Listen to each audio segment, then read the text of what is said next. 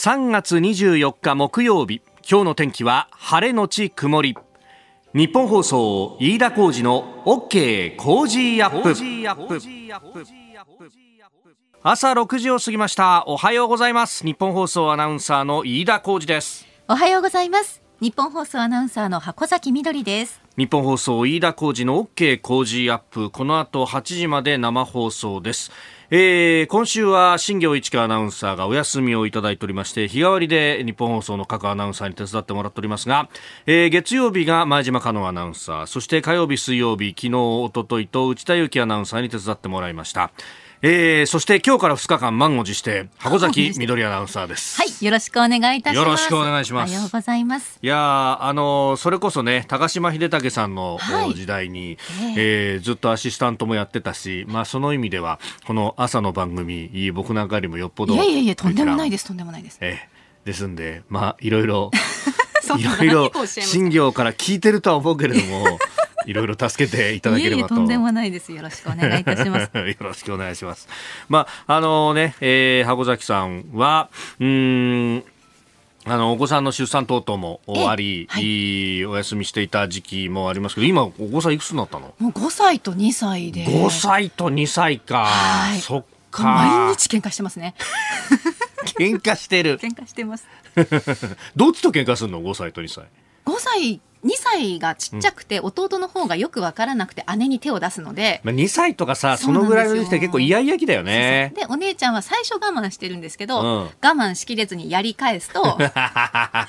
さらにやり返されてみたいになってで結局お姉ちゃんがお姉ちゃんだし5歳なんだから、うん、ちょっと我慢しなさいみたいな。しょうがない赤ちゃんなんだから分かんないんだからって言って、うん、すっごく不満そうな顔をして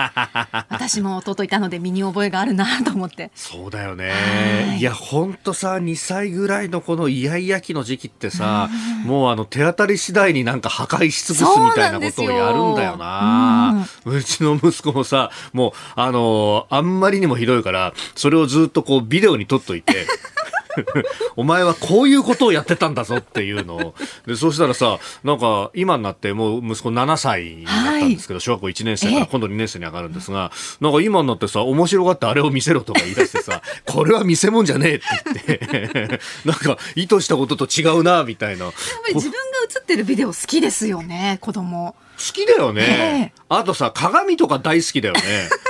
いやこのまま育ったらナルシストになってしまうんじゃないかとかいろんなこと思ったもん。でもやっぱり手軽にビデオが撮れてすぐ見られる時代の子供なんだなっていうのを確かに。思いますね。そうだよね、でそれもさもう昔だったらさこうハンディハンディっつってもかなりでかいやつをさ、ねはい、こう持ってたのがさ今スマホだもんね。そうですね。だから撮ってる最中から見せろって言ってきてこっちの画面の方に寄ってくるんで撮れないっていうのもわかる。そうそう。見せてってくるんだけどこっち来たら撮れねえだろっていう そうそうあります、ね、よくあるあるだよね、はい、えー、そんなさなかに早起きしてもらいましたが大丈夫だったの？あ今日はね起きずに、うん、起こさずに出てこられました、そうだよね、はい、本当にね。あれ一回起きちゃうとさまああの少なく見積もっても15分はプラスになるなみたいなねこれはもう寝かしつけできないぞ。うちはそれでもう、あの、妻に任せて出てくるんだけど、そうするとその日の夕方、妻の機嫌悪いみたいなね。そうですね。だから夫が今大変な目に遭ってるかもしれませんけれども、まあ、そろそろね、皆さん起きてくる時期かもしれませんね、時間。ね、はい。うん。まあ、あの、今日は、あこの時間、あ日本層屋上の温度計3.8度ということですが、これがあ昼間になると16度ぐらいまで上がるのかな、はい、そうなんですよ。東京で16度の予想で、関東各地昨日から昨日より5度から8度高いということで。これがね、だ春らしい気候でいいねっていうふうになる人とこれは昨日の夜雨が降って今朝方これ冷えててまた暖かくなるだろうと。もう花粉が舞い上がるよねっていうふうに。私は後者の方なんですけれどもね、はい、え目がしばしばしてらっしゃいますね。そうなんだよ。この時期本当に辛くてね、ええ。ー、ぜひご自愛いただきながらね年度末ぼちぼち頑張っていきましょう。で年度末から年度が改まってということになるといろいろとね変化もありますが実はこの番組もえ、えー、変わります。と言っても、えー、看板が掛け替わったりとかパーソナリティが変わったりととかっていうのは、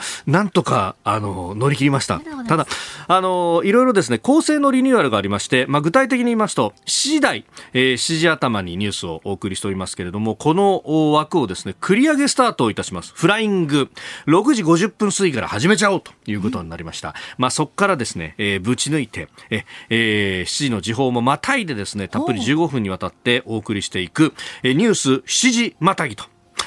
昔どっかのテレビ番組でなんかそんなタイトルあったよなっていうような感じですけれども、ね、もうね、使えるものはすべて使ってすべてあやかっていこうと思っております。えー、4月1日金曜日からスタートです。ニュース7時またぎ。えー、ぜひですね、7時から始まったら聞いてるよっていう方は6時50分ぐらいから、えー、ダイヤル合わせていただければと思います。ダイヤルを合わせるっていうのもさ、はい、もうこれはデジタル世代にはわからない。えー単語でありますが、えー、そしてあの7時50分ぐらいにやってたスポーツエンタメコーナーはですね1時間繰り下がって7時50分過ぎに。8時。ああごめんなさい。だから6時50分過ぎにやってたエンタメコーナーか、ね、があ7時50分過ぎに時間をえん、はい、えー、移動してお送りいたします。あのー、日本のプロ野球もそうですしアメリカメジャーリーグも始まるんであの大谷翔平選手などなども速報、えー、番組の中で随時お伝えしてまいります、えー、春からの OK 工事アップもどうぞ皆様よろしくお願いいたしますあなたの声を届けますリスナーズオピニオン。えー、ぜひメールやツイッターで番組にご意見を寄せください。今朝のコメンテーターはジャーナリスト鈴木哲夫さん6時半過ぎからご登場です。えー、まずは堀内ワクチン担当大臣退任へというニュース。えー、それから7時台のニュースですが、昨日のウクライナゼレンスキー大統領の国会でのオンライン演説について、えー、それから岸田総理大臣はこのウクライナ情勢を議論する G7 の首脳会議、ブリュッセルで行われますが、ベルギーですね。えー、ここに向けて出発ということであります。ウクライナ情勢についてこの7時10分過ぎおはようねトおはようニュースネットワークのゾーンでは、えー、前の統合幕僚長、まあ、自衛隊制服組のトップであります川野勝利さんと電話をつないで、えー、専門家の見立て分析聞いていきたいと思います。えー、それから7時30分過ぎおはよう教えてニュースキーワードのゾーンでは電力供給について、えー、さらに7時40分過ぎスクープアップのゾーンでは、えー、岸田総理来週29日にも追加経済対策指示へというニュースを取り上げてまいります今週はご意見をいただいた方の中から毎日抽選で3名の方に番組オリジナルスマホスタンドクリーナーをプレゼントしていますポッドキャストや YouTube でお聞きのあなたにもプレゼントが当たるチャンスです。番組ホームページのプレゼント応募フォームからご住所やお名前、電話番号を入力してご応募ください。ここが気になるのコーナー、スタジオ長官各紙が入ってまいりました。ウクライナ情勢について連日一面トップでありますが、特に南部マリウポリで、えー、無差別な爆撃が行われているということについて、えー、朝日新聞一面トップロシアの無差別攻撃激化侵攻1ヶ月市民の犠牲やまずという紙面が出ております、えー、読売新聞はロシア南東部制圧重視かキエフ包囲網は停滞と、えー、侵攻から1ヶ月が侵略から1ヶ月が経つと、いうことで、まあ、今までのこう総括的なものを一面トップに掲げているところと、えー、それから毎日新聞や産経新聞がそうですけれども昨日のうんウクライナゼレンスキー大統領のオンラインでの国会演説、えー、これをトップというところがあります、えー、毎日新聞圧力によって平和を取り戻すことができるゼレンスキー氏訴ええー、産経新聞対ロ制裁日本に継続要請侵略の津波止めるため圧力をゼレンスキー大統領国会演説と。えー、まあ、あの、様々なね、え、ところで演説をしてきて、まあ、そこで、その土地土地の、まあ、歴史に触れていたりだとか、えー、もしてましたんで、じゃあ日本で何を言うのかというのが注目されてましたけれども、非常にマイルドで、えー、そしてただあ侵略の津波であるとか、えー、原子力発電所の話であるとかあるいは化学兵器の使用に関してサリンというこう実名を使うなど、まあ、日本で起こったあことを想起させるようなあ単語の使い方というのをしていたなという感じでありました、えー、後ほどね、えー、この演説についても今日のコメンテータージャーナリスト鈴木哲夫さんとまた深めていこうと思っております。で気になる記事なんですけれども今日は、まあ、このね、まあ、どうしてもこのウクライナの話とそれから、まあ、あの停電は回避しましたけれども電力の需給逼迫というあたりで大きく紙面取っているところが多いんですが、まあ、そんな中えー、まずは朝日のですね文化面、えー、だいぶ後ろになります。33面ですけれども、えーまあ、ここにハッシュハッシュ論壇という、えー、特集記事がありましてそこでですね、えー、今日の見出しが送料無料の裏ドライバー苦境とという、えー、話を書いてきております。あのー、これですね、あのーまあ、トラックドライバーの方々が、えーまあ、その、ね、便利さの背後にあるところで、えー、苦境に立たされているということ。で特に、えー、元トラックドライバーでライターのあの橋本愛樹さんという方、えー、この方あの一昨年にですねあの新潮新潮から、えー、トラックドライバーにも言わせてという本が出ております。これ実はあの私が書いた反権力は正義ですかっていう本とほとんどタイミング一緒だったっていうね、えー、でこんな面白い本があるんだと思って読んでみたら本当に面白くて。だからあの送料無料っていながらですねそこにはまあドライバーさんたちが、えー、支えているでそれが物流を支えるドライバーたちがの苦境が不可視化されている社会の姿がそこに透けて見えるということで送料無料っていう文字を見ると橋本さんご自身は、非常に複雑な気持ちを持つと、いうことをおっしゃってますがでそれであの今も厳しい状況にあるんですがさらに危惧するのが2024年問題と。あの働き方改革っていうのが2018年に成立してましてね。我々も残業はここまでだよとか、はい、いろいろね、えー、有給ちゃんと取りなさいよとか、指導されるわけですけれどもこれあのドライバーさんたちは猶予期間があったんですよ。まあ、あの働き方といっても、まあ、深夜ずっとぶっ通しで運転しなきゃなんないとかあるいは今だと深夜割引が引くんだけれども何時から割引が引かないからそれまでに高速降りなきゃとかっていうと、じゃあ夜通し走んなきゃなんないよなと。で、それで例えば5時に切れるってなったら5時前にギリギリ降りて、降りたところで路中しながら少し仮眠取らざるを得ないとか、こう、働き方にいろんな無理が生じてるから、すぐには変えられませんよということで、うん、猶予期間が6年間あったわけですけれども、これがいよいよ、えー、切れるということになると、残業のね、規制があかかると、はい、で、ところが今単価があまり高くない中で残業で稼いでる人たちもいる中で、これますます働き方方、環境が悪くなるんじゃないかということを、もともとはね、残業を減らすことによって、ここで単価が上がってくればですね、ええー、環境が良くなるよねってことになるんだけど、そこにこの送料無料ってものが立ちはだかると。これ結局送料無料で全部が、あの、インクルードされた、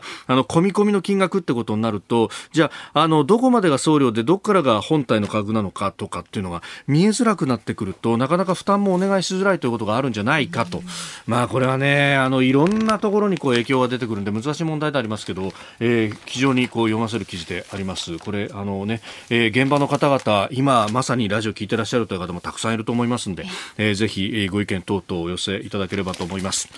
えー、それからですねあのもう一つ今度は読売なんですけれどもあのミャンマー、まあ、かつてビルマと言いましたがあここはですね、まあ、先の大戦において、えー、日本の将兵がたくさんあ亡くなってしまったと例のインパール作戦というものが繰り広げられたところでもあります。であの実は私も私のですね母方の祖父もう私がですねあの生まれて直後に亡くなったわけでありますが、えー、彼がですねあの理系学徒で出陣した先がまさにこのビルマであったと。インパール作戦そのものにはかからなかったけれども、まあ、その後のあの戦況の悪化敗走にずっと、まあ、巻き込まれていて、えー、九死に一生を得て帰ってきたというところでありました、まあ、その話とかもねほとんど聞けずに私はもう11ヶ月の時に、えー、祖父が亡くなってしまったわけなんですがあのー、ね、えー、前にえー、終戦の日に話したかもしれませんけれども祖母が亡くなった時にその戦記が出てきてですねそれを読むとこんなことがあったんだってことに気づかされたんですがそのミャンマーでですね、えー、遺骨の収集活動についてっていうのが読売新聞の国際面で結構大きく取り扱われております。でここで、まあ、あの日本人が主導する非営利団体、えー、日本ミャンマー未来会議という社団法人がやっているんですがここを主催しているのが、えー、福岡出身でタイ在住の僧侶井本克幸さん。あの有本香さんとね、えー、つながりがあってですね、あのこのミャンマーでの遺骨収集だったりとか、あるいは少数民族の和解というところに非常にこう尽力されている方でもあります。この方の活動というのをね、えー、紹介してます。このコロナでしかもミャンマー今情勢が非常に厳しいという中でも、えー、80柱以上が、えー、見つかってで今日本人の確認を待つというところで、えー、こういった状況下でも着々とやってる人がいるんだぞっていうのをですね、えー、これだけ大きく取り上げた読売新聞なかなかあの読ませる記事だなとここも思いました。えーねえー、ウクライナ様々ありますけれどもこういったことも忘れずに見ていきたいと思います。ここが気になるでした。この時間からコメンテーターの方々ご登場です。今朝はジャーナリスト鈴木哲夫さんです。おはようございます。はい、おはようございます。よろしくお願いします。えー、まずですね、はい、えー、今日取り上げるのは読売が2面で取り上げてました、えー、堀内ワクチン担当大臣退任へというニュース、ええこれなんか法律上致し方ないっていうのあのいやそうなんですよね。だから結局その閣僚の数っていうか上限が決まっていて、うん、それでまああの本来の例えばあの役所っていうかそのいわゆる霞が関の省庁の大臣、はい、ねそれぞれ大臣あるけど、うん、それ以外にあの俗に言う特命担当大臣ってありますよね。はい、でこれはその時その時のいろんなテーマがあって、うん、それに合わせてまあ大臣が必要だろうということで置くわけですよね。はい、でワクチンっていうのはまさにそれで菅政権時代にもうワクチンにかけていた菅さんが、はい、あのまあいろんなこと壊す壊すのはとこ言っても変だ,、だけどもそのね、しがらみをね。そうそう、えー、そういう河野さんをまあ任命してワクチンが大事だからってやってきたと、はい、だけどそのオリンピック担当大臣ってあったでしょ？ありましたね、うん。はい、これ、はい、でもオリンピック終わったしでこれがもう、えっと、確か3月で切れる年度末で切れると、うん、でそうやって人数とか兼務のいろんなことを考えると、うん、まあ上限ということであのまあ、誰か一人減らさなきゃいけない、はい、一役減らさなきゃいけないということで、えー、まあ堀内さんのとだ。だけど、はい、理屈はそうだけど、ええええ、あの堀内さんのいわゆるその、まあ、仕事ぶりに対してはいろんな批判もあったし、まあ、僕が取材してても、えー、もう本当にあのなんていうのかな、まあ、あ現場、うん、官僚主導っていうかね、はい、それに乗っかってあまりワクチン仕事しなかったですよね。だからそういう意味ではもう実質的にはなんか鋼鉄でも理屈で言うと鋼鉄じゃない。鋼鉄じゃないこれまで過去も いろいろ大臣がなんかやらかした時に、はい、もうまあ某女性防衛大臣なんかもそうだったけど、はい。えー、要するに更迭になると、うん、その任命責任が総理にも及ぶし、はい、それからその本人にも傷がつく。だから何か手はないのかというと、例えば、あの、要するに内閣改造まで、なんとか我慢してそこで変える。で、これは更迭じゃないわけですよ。なるほど、なるほど。だから、今回はなんかこういう理屈を持ってくること自体ね、はい、僕はすごくなんか、あまあ、またかっていう。で、ワクチンがそれでいいんですかっていうね。だって今まだ4割ぐらいですよ、ってるそうですよね、3回目接種完了者全体では36.1%、総理官邸のホームページでは。地域差があって、ね、まあ、40超えてるとかありますけど、うん、でもねっていうね。いやだからまだやんなきゃいけない。最後の今踏ん張りのところでね。これをまあいろんな人に兼務するっていうけれども。僕は今更のように河野さんのやっぱり僕はあの河野さんのメルマガってあみみたまに見たいとかで、この前のやつはね、ええ、ファイザーと独自にも話をしてね、3回目の効果ってこれだけあるんだものすごく細かく書いてた。なるほどああいう発信を今やんなきゃいけない時にワクチン担当大臣がね、またどっかに兼務されるこんなんでいいんですかねって気がしますけどね。本当何かあのいろんなね、えー、ニュースが忘れ去られてるようなところもありますんで、うん、えー、今日さまざま解説いただこうと思っております。よろしくお願いします。はい。さあ今朝はジャーナリスト鈴木哲夫さんとお送りしております。引き続きよろしくお願いします。よろしくお願いします。いやいよいよ旧春到来ということでね一般紙にもこれあの今年のラインナップが今日は続々載ってたりなんかしますけど。あ、ね、このあの今日久しぶりに日本層来てね、はい、あっちのあのスポーツ部のスポーツ部に12球団のこうそうそうそう。旗がね旗がね。だからこうちょうど間抜けて西武ライオンズがドーンと真ん中センターにありましたよ。センターに。そうですよもちろん。あれ僕のために今日あそこに下げてくれたんじゃないいやいやいやもちろんもうシャッフルして。そんなことないですけど。日によって変えてんのね。いやいやそんなことない、えーえーそれも楽しみにしていきたいと思います。今日もよろしくお願いしおます。願いします。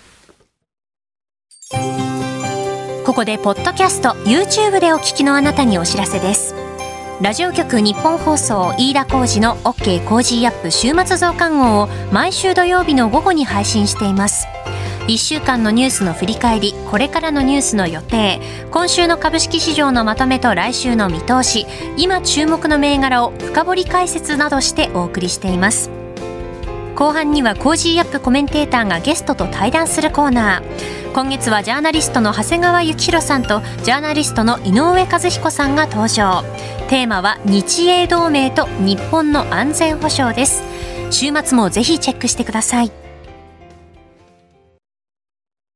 3月24日木曜日時刻は朝7時を過ぎました。改めましておはようございます。日本放送アナウンサーの飯田浩二です。おはようございます日本放送アナウンサーの箱崎みどりです。えー今週は新業市川アナウンサーがお休みをいただいております。日替わりで、えー日本放送のねアナウンサーの方々に手伝ってもらっておりますが今日と明日は箱崎みどりアナウンサーです。引き続きよろしくお願いします、はいよろしくお願いします。えーそして今朝のコメンテーターはジャーナリスト鈴木哲夫さんです。改めましておはようございます、はいおはようございます。おはようございます。よろしくお願いします。箱崎アナウンサーね、あの高島さんの時代にも朝、はい。アシスタントでついてそうですそましたから。の頃ね僕あの、ねね。朝ご一緒してていやー、今だって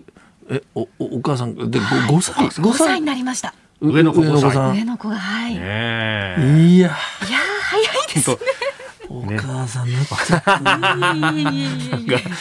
ゃさ親戚のおじさんみたいなね。ですよ本当本当他人の子は早いのよねみたいなね。ですね。いやー大変でしょいや、ね。もう大変ですね。ういやまあそんな話してもねあれですけど、ねいやいや本当朝早くからねありがとうございます。とんでもないです。えー久しぶりで本本当嬉しいです、ええお会いできて。はえーでは7時台は、えーコメンテーターの方々とニュースを掘り下げます。まずはこちらのニュースですウクライナのゼレンスキー大統領が国会でオンライン演説。ウクライナのゼレンスキー大統領は昨日日本の国会でオンライン形式の演説を行いウクライナの惨状を訴えた上で日本が実施している人道支援について感謝しロシアに対し経済制裁の継続を呼びかけました。えー衆参の国会議員およそ500人、えーが出席をしたということでありました。い、はい、あの飯田さんもいろいろお感じになったと思いますけど、いえいえ。僕はあのき外務省のあの政務三役経験者ね自民党のとか、はい。ええええあと防衛大臣経験者とか、まあ昨日のお夜、まあ一昨日の実は夜ぐらいからちょこちょこ話して、どんな演説だろうねなんていうね。でやあの、まあ、結論から言うとやっぱりそのイイメージしてたつまり永田町でも多くの人がイメージしてたんだけどそのそういう激しいものではなかった。でですねうん、あの例えばこれまでのドイツだとかアメリカだとかこうかなりこうディープなキーワードをポーンと投げ込んでねむむしろその、お聞いて聞いてる国が反発するんじゃないかというようなね、あの喧嘩を売るようなつまり何やってんだとその、ええもっと、ねうん、あのあ手挙げてくれみたいなね、やってくれみたいな。で日本に対してやっぱりそういうおどんな今度は刺激的なことを言ってくるだろうと。でねこれ言われてたけど例えば、え被爆国だから、はい。あーその被爆国としてなんとかええみたいな、そこをついてくる、うん、とか、うん。もっとあれなのは例えばそのに日露関係に突っ込んでくるんだよ。つまりうん。北方領土とかね、あうん日本も占領されてるでしょと我々と同じですよと、うん。ロシアいつ攻めてくるか分かりませんよ。そのロシアに対してもっとその弱腰じゃないですかみたいなね、いやー何言ってくるんだろうねって言ったらば触れなかったですよねそうねいうことに。うん。ででまあ昨日え演説終わってそういうメンバーとまたうん連絡取り合いながら、ええ。あれい意図をまあこう話し合話したんだけど、ん。まあ、彼らはやっぱりそのうん三役経験者なんか言うにはやっぱりその気をかなり使っただろうと。でああえて日露関係に触れなかったのは、はい。まあ、それをふもし触れたらですね、これ日本の国内、つまりまあ政政府内、永田町でもいいんだけども、ここでかなりそのハレーションが起きる。つまり今までなんか、それこそ安倍さんがプーチンとね一生懸命やってきたけどこれはもうロシアを甘やかしてきたんじゃないかとかね。あのそういう批判じゃないかとかね、はい、えー、そうするとやっぱりこう日本国内がざわざわするこれはそのウクライナにとっては得策じゃないだろうと。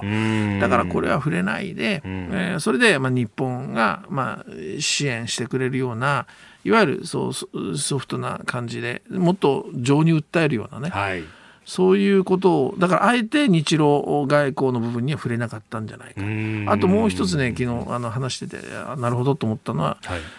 アジアのリーダーっていう言い方をしたんですよね。さ、ね、最初にその、はい、ロシアに対して制裁を一夜かけたというところで。うん。あれ、アジアのリーダーっていうのは、あの、日本に聞かせるだけじゃなくて、はい、中国にもあれを聞かせる。つまり中国、もっとね、えー、ロシアに対してと。うん裏では中国はかなりその、ね、武器を供与しているといろんな話はあるんですよ。ウクライナに対してね。自分やってるという話はあるんだけれども、もっと中国がやっぱりあの表に出てくれというね。あれは中国も聞いているという意識したメッセージが、あのアジアのリーダーという日本の表現したと。まあ、そういう意味では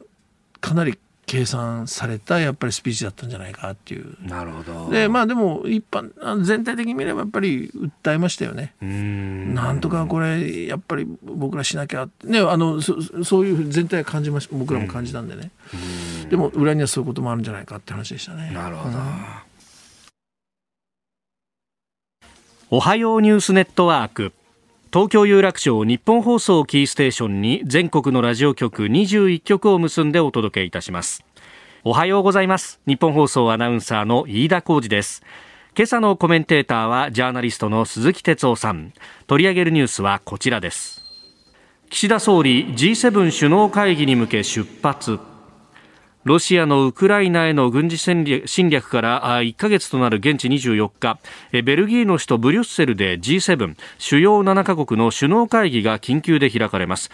岸田総理もこの会議に出席するため昨日の夜日本を出発しました。総理は G7 で日本の対ロ制裁強化や急増する避難民の支援で追加拠出を表明する見通しです。えー、実に1ヶ月になるというところであります。これ、鈴木さんね、はい、あの事前にはこ起こるかどうか、あるいは、ね、起こったとして、どのぐらい続くのかっていうところで、えええー、短いんじゃないかとも言われてましね。いやいやそもそも、まあ、侵攻、侵略、侵攻しないだろうというね、あのそういう見方でしたから、ね、ちょうど、だから僕、この番組出させてもらったの1か月ぐらい前。そうですよね、この侵攻が伝えられるまさに直前、ね、そうそうそう、その前夜に僕、ちょうど外務省 OB とかいろいろ取材してて、まあ、さすがにその手前で止まるだろうっていうことを言って、僕、このそういうふうに、えー、言ってましたみたいなことを、ここでレポートして、した直後言ったんですよね。だから、まあ、そういう人たちもみんな予想外だったと言ってる。で、で逆に言うとまたこんなに長く続く、いろんな分析ありますよ。その抵抗してるとかしてないとかあるけど、でもやっぱりこれだけ続いたのもやっぱり予想外っていうね。いやそれがおおそらく全体的にはそういう僕感じだと永田町も政府もね、はい、そんな感じだと思いますね話してて、えーうん、やっぱり状況を見ながらこう制裁とかも出していかないいかざるを得ないしという。そうですね。で、まあ、日本が主体的にって言ってもその日本が先頭立ってってことじゃなくてやっぱりこれはもっと当事者って近いところにたくさんいるわけでそことどう歩調を合わせるかじゃあ日本は何できるかってこれ本当ねあの、まあ、有事ってこういうことなんでしょうけど、はい直面してやっぱり相当僕難しいあの対応今、日本やらなきゃいけないんだと思いますね。うんえさて、そのあたりも含めまして、えー、ここでですね、前統合幕僚長の川野勝利さんと電話をつないで伺っていこうと思います。菅野さんおはようございます。おはようございます。よろしくお願いいたします。お願いします。さあ、あのー、軍事のプロの視点から見てですね、この、はい、今日で1か月になるロシアのウクライナの侵略、どうご覧になってますか、はいまずあのプーチン大統領、おそらく短期で収める腹積もりで言ったと思うんですよね、はい、あのロシアとして長引けばいいことは一つもないわけですから、したがって、この辺で目論みが違ってるのと、おそらくまあ後方、見てても、ちょっとロシア軍が機能的にあの運用、作戦遂行できていないように思いますよね、やっぱ特にあの後方支援なんか、おそらく追いついてないような感じがしますよね。はいはいこの候補支援についていろいろ言われてますけれども、はい。これ、なんか車列が狙われたりとかって、これ結構ウクライナが攻撃を効果的にやってるってことなんですか？やってますね、でやっぱりあの戦いって、まあ、あの兵力数とか装備の差ももちろんあるんですけど、あの、はい、最終的には人間同士ですよね、でやっぱウクライナの方はもう、まあ、完全に祖国防衛戦争ですから、はい、ですね、まあ、おそらくロシア兵にとっては、自分たちなんでここにいるんだっていうような、そういうような感じになってるんじゃないかと思うんですよね。だからあのプーチン大統領とロシア軍となんてコミュニケーション、はいはい、あのあの最前線の様子っていうのがちゃんと伝わってるのかなと、プーチン大統領に。っていうような気もしますし、なんかあの、えーと、小あのあれですね、あの中将とか少々クラスの人たちが5人ぐらい亡くなってるっていう報道もありますよね、そうですね。これもまた異常ですので、ちょっとその辺がもう全くあのプーチン大軍の最高指揮官であるプーチン大統領と、その軍とのコミュニケーションがうまくいってないような気もしますよね。その将というものがつくクラスの人たちっていうのは、はい、普通だったらそんな弾の飛び交う最前線に行くってことはあんまりないわけですか？あそう。基本的にあの、まあ、あのいわゆるあの兵隊さんを指揮する人ですから、例えば中将の人も亡くなってるんですが、その方だったら、おそらく満隊の部隊を指揮する人ですので、まあ、あの前線より後方から指揮をするわけですよね。その方が狙われてるっていうことですから、はい、もうやっぱりこれはちょっと軍として機能してないのと、うん、ちょっとこれ、あの経験には言えないんですけどね、えー、あの情報、要するにいやそこにい。るということが、分かってるわけですよね、だからおそらく狙われてるわけだから、えー、だから情報も漏れてるような可能性もありますよね。あえー、なんか、それこそね、携帯でのこう話を傍受していたみたいな話も出てきますね。確実にやってるはずなんですよね。まあ、それとやっぱ、NATO とかアメリカなんかからもやっぱ情報は得ているとは思いますので。なるほど。えーえー、スタジオジャーナリスト鈴木哲夫さんもいらっしゃいます。あ鈴木でございます。おはようございます川野さん。おはようございます。すみません。私が一つだけ伺いたいのはあの、はいはい、これもうこれまで追い詰められていったらそのロシアが何をやるのか分かんない。それで気になるのはやっぱり生物化学兵器とかですね、はいはいはい、まあ戦術核とかもうこれ、はい、実はやってくロシアがやっちゃうんじゃないかとでなんか最近このウクライナがその生物化学兵器を使うんじゃないかとかいうそのフェイクニュースのようなものが盛んに流れてるんですよね。ということはだからロシアはやるんだぞみたいなことで、本気でその兵器を使うじゃないか、なんかそんなことすごく僕は気になるんですけど、はい、この可能性ってどうなんでしょうかね？結論から言いますとありえますね。ありえる。あの、はい、あのペトレイアスっていうあの CIA の長官、まああの陸軍のあの大将だった人ですけども、はい、あのプーチンにはあの勝利を与えてはいけないけど出口を与えるべきだということを言われたっていうのをまあ私あの聞いてるんですけどね。でも見てるとですね、自らの出口を塞いでるのはプーチン大統領ですよね。というような気がするわけですよ。だからもう、引くに引けないんですよね、ですから、おそらく、彼は。だからもう、思い通りにいかなかったら、もうそれはやりかねないようなとこまで来てるように、本当にもうあってはならないことですけど、そんな気がしますよね。この使う意図っていうのは、それによって西側を足止めさせるとか、そういうことですか？いや、もうあれですよね、もう行き詰まってるから、もうとにかくエスカレーションさせて、とにかくウクライナを屈服させようということだと思いますよね。で、いくらウクライナはもう NATO に入らないと宣言をしたとしても、はい、そんなことプーチンは絶対信用しないっていう話だと思うんですよ。だからおそらく追い詰めるまで追い詰める。だからあの彼の目標は非軍事化、あ中立化ですよね、はい。えー、だからもうこれ、ここまでおそらく彼は突き進むじゃないでしょうかね。えー、しかし、現場のその苦境であるとかっていう情報だとかっていうのは、えー、どうですか、あの加藤さん、現役時代も含めて、このロシアの軍部とも、えー、関わりあったと思いますけれども、その辺特にあのあの向こうの制服組のトップのゲラシモ参謀総長と私も何回も交流しましたし、はい、私が受けた印象は非常にあの冷静沈着、合理的な思考の人なんですよね。はい、ですから私は、これもまあ経験には言えませんけど、まあ、プーチン、シビアンコントロールですから、それは当然、プーチン大統領の命令に従ってるとは思いますが、はい。彼としては非常に苦しい、とか、不本意だと私は想像してるんですけどね。はい、これ、軍事的な合理性から言ったら、こういう戦い方はしないということですか？いや、それはあのしないですね、後方支援が追いついていかないですね、最初は東部だけで、それから今度は原発もやれ、はい、で今度は化学兵器もやるみたいな話ですよね。これはもう、なんていうか、私にはついていけないですよね。ああ、ところがだからその意見を愚信するような環境がきちっとあるかどうかというところですか、はい、で私はそれがあの滞ってるような気がするんですよね。あ、その平時に受けた印象だと、ゲラシモフ氏等も、はい、そういうところまで進言もするような男であるということですか？あ私はそういう人だと思う、ただね、あの角度、あの準備しろというあの映像あ、しろという指示を流してるあのプーチン大統領が、はい、ショイグ国防大臣とゲラシモ参謀長を流しているという、あ命令しているというあの映像が流れたと思うんですけど、あの時でも、長いつけでものすごい距離を空けて指示してましたよね。ね。はい、あれ見ててもですね、うん、核の準備って言ったら、膝詰めでおそらく普通はやるような話ですよね。あそのハレーションも含めて。そうです、それをあの距離を空けて、お前やれって言って、で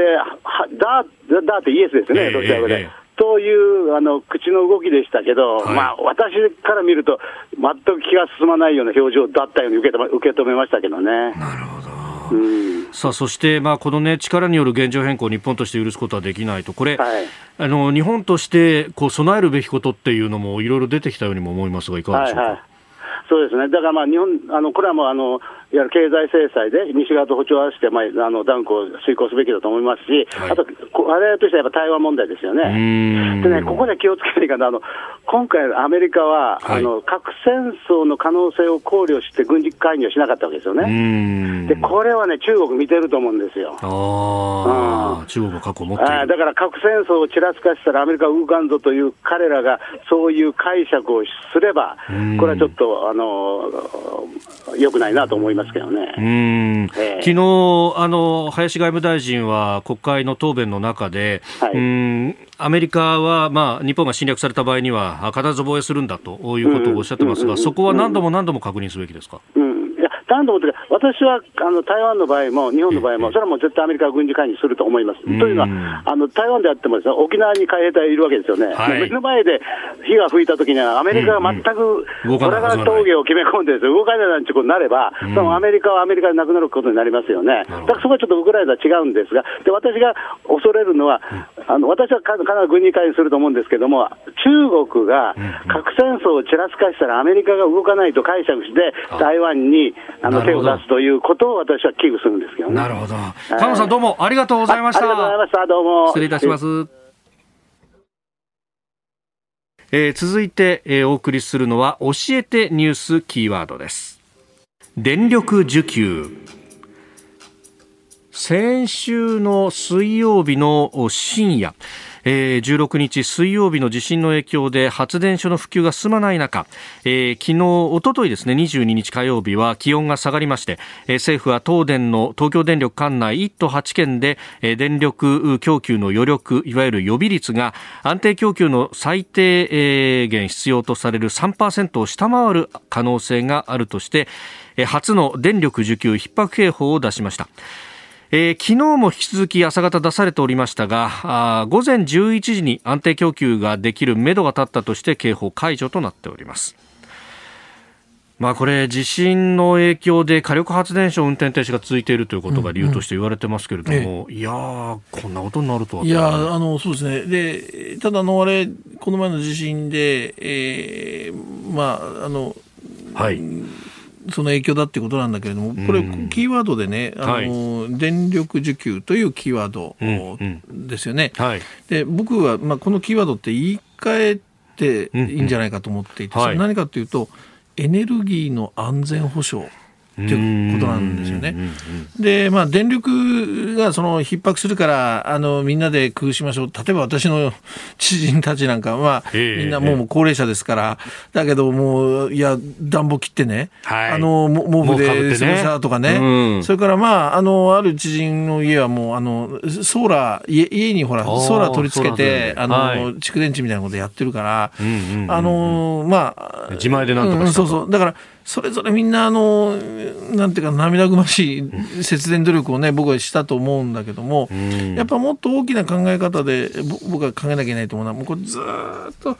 そうですね。もう30年ぐらい僕テーマにしてんだけど、はい、安全保障っていうのはもちろんもう軍備の話あの、軍隊の話ではあるけれども、紛争でもあるんだけど安全保障っていうのは実は食と、はいエネルギー、これも安全保障っていう考え方で議論しなきゃいけないと。うん、えー、つまり安全保障って何かっていうと、何か有事があってそれがそのできなくなっちゃった時に果たしてどうそれを、はい、その自分たちで守っていくのか、キープしていくのかってことですよね安全保障ってね。でで例えば食であればその海外のものに頼ってると、ね、今回みたいに小麦が入ってこないなんて大変なことになるわけでしょ。だ国内でそのいわゆる自給率を上げて生産どうしていくのかお金がかかる。じゃあ税金を使っていいんじゃないか。これが食の安全保障どうするか。これ議論常にしていかなきゃいけないけどなんか食料自給率どんどんどんどん下げる方に行っちゃったでしょ？ともう一つはエネルギーです。はい、つまりいろんなところであのパイプが詰まったりあの入ってこなくなった例えば油が入ってこないとかねいろんな。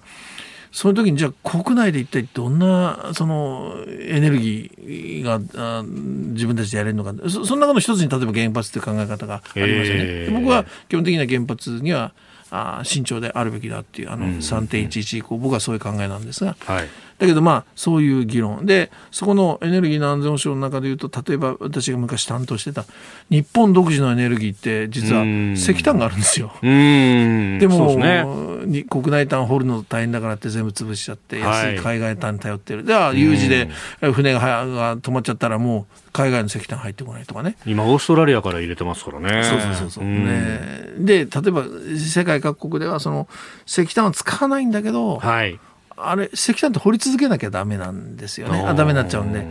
で税金かけてでも掘り続けてるんですよ。それは何かあった時のためにっていうこと。そういう考え方でじゃあ日本っていうのはそので電力つまりエネルギーの安全保障を本気で議論してきたかな。で原発だって果たしてそのどうなのかっていうのもどっか最後は着地点でまあまあまあと、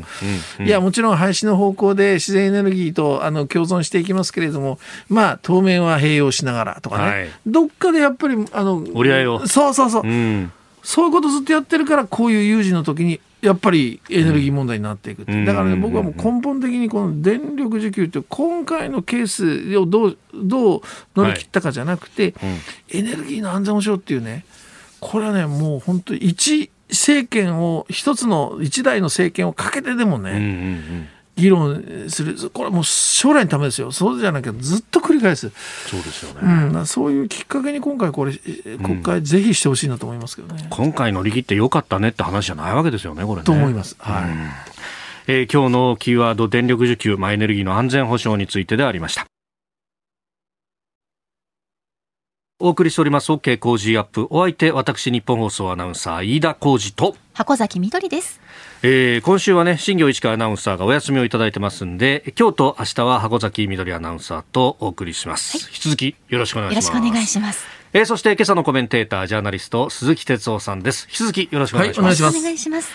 え続いてここだけニューススクープアップのコーナーです。あの番組の冒頭でですね4月1日から少し番組リニューアルするよっていう話をしました、うん、でその一環として、えー、6時50分頃にお送りしていたエンタメトレンドアップというね、えー、野球情報だとか、まあ、芸能情報をお送りするコーナーを7時50分頃に番組のエンディング近くに持っていくという話をしたんですがツイッターなんかで見てるとですねえー、ってことはスクープアップのあの叫びがなくなっちゃうの？っていうふうにえー、皆さん大好きなんです意外と待望していただいてありがとうございます。うん、あの、うるさいっていう声をですね、えー、ここ4年ぐらい浴び続けてはいたんですけれども。ね、いらっしゃる。大丈夫です。えー、スクープアップのコーナーはきちっとやって、その後にエンタメもやるということですね。えー、私の叫びもまだまだ続くと。あ、今、うんざりした方いらっしゃいましたね。えー、ということで、ぜひお付き合いいただければと思います。参りましょう。この時間、最後のニュースを、あ、スクープアップ岸田総理来週29日にも追加経済対策指示へ。岸田総理大臣は昨日ウクライナ情勢を受けた原油などの物価の高騰や新型コロナウイルスへの対応として29日火曜日来週火曜日にも閣議で追加経済対策を関係閣僚に指示する方向で調整に入りました。当面は予備費を財源に対策を講じ2022年度補正予算案の編成を伴う経済対策は6月に実施する2段階を想定しているとのことです。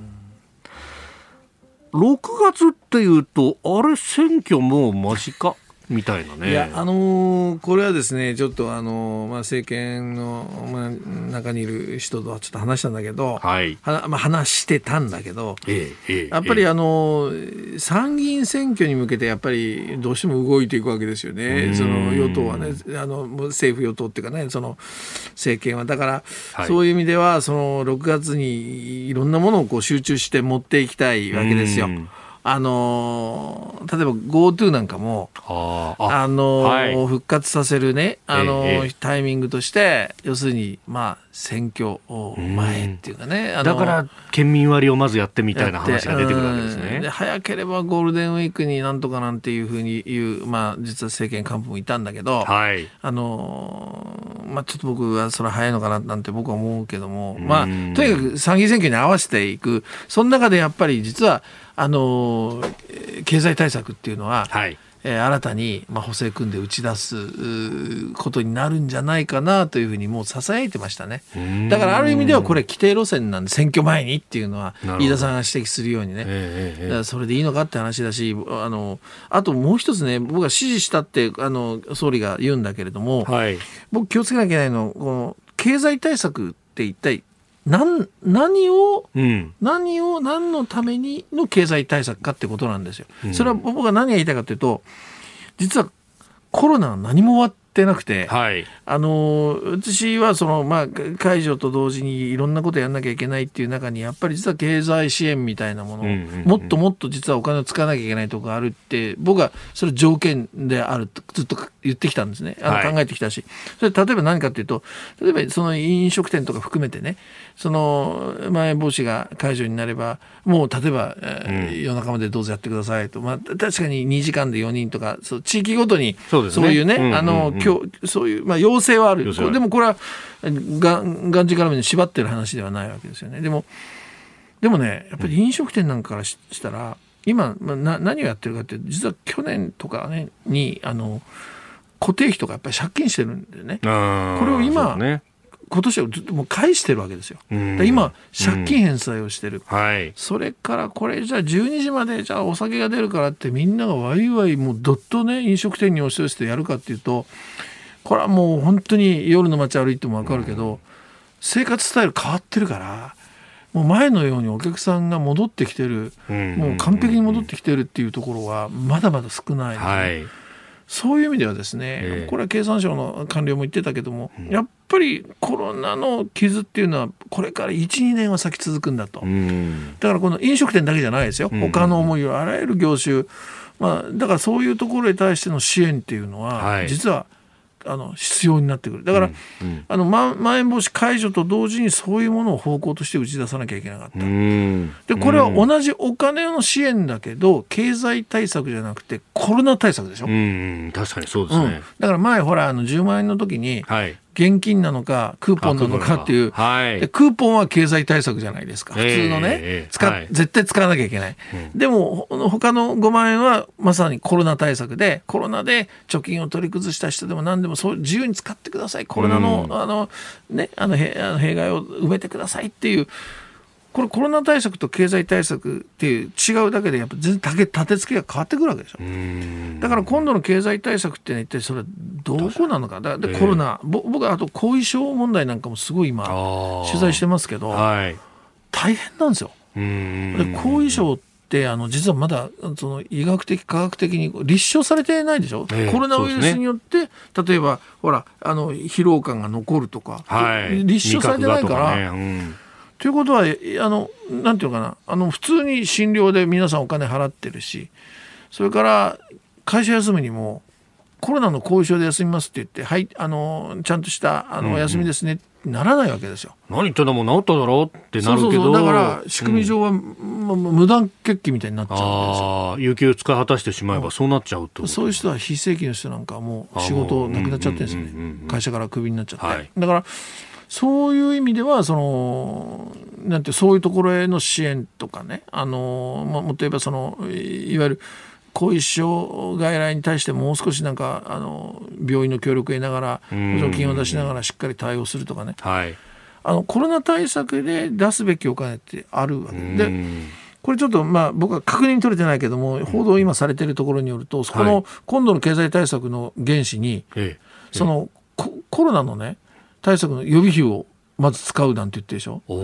いやいやちょっとコロナの予備費は今僕が言ったようにね、はい、コロナに使うべきものたくさんあるわけだから。うんうんうんうんそうすると、それこそ、なんかここのところ取り沙汰されているあの年金生活者5000円、あの原資にもこの予備費が使われるかもしれない。でしょ？それはちょっと筋が違うよな。いや違う。だから、経済対策って一言で言うけれども、うん、その経済対策の立て付け目標、何のためにこれをやるのか、うん、そこはね、はっきりと明確にしてもらわないと、僕はいけないと思う。で、じゃあ、その出資、出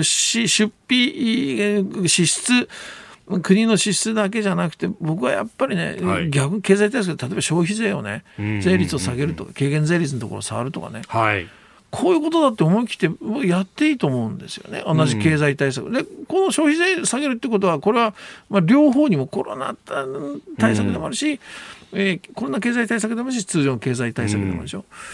うん、そういうふうに僕はちょっと立て付けをしっかりやってほしいな。なんか経済対策一言ポーっと言ってるけど、えー、はい中身はね相当これ僕らチェックしなきゃいけないと思いますね、いや商売やってる人なんかに聞くといやコロナの時期からこれ開けてじゃ商売起動するとなると、うん、そこに例えば仕入れで金がかかるとか、うん、で一方で売り上げは立ってからね売り上げが戻ってくるまでまだ時間がかかるとかで。うん。この時期一番資金ショートするんですよと。そうなんですよ、うん、だから協力金何万円の世界じゃないわけですよね。だからあのそういう意味でそのいやそれはなんかコロナの傷を、っていう経済対策でしょ、うん、でそこ間違っちゃうと前みたいに、じゃクーポンにしようとかね。いや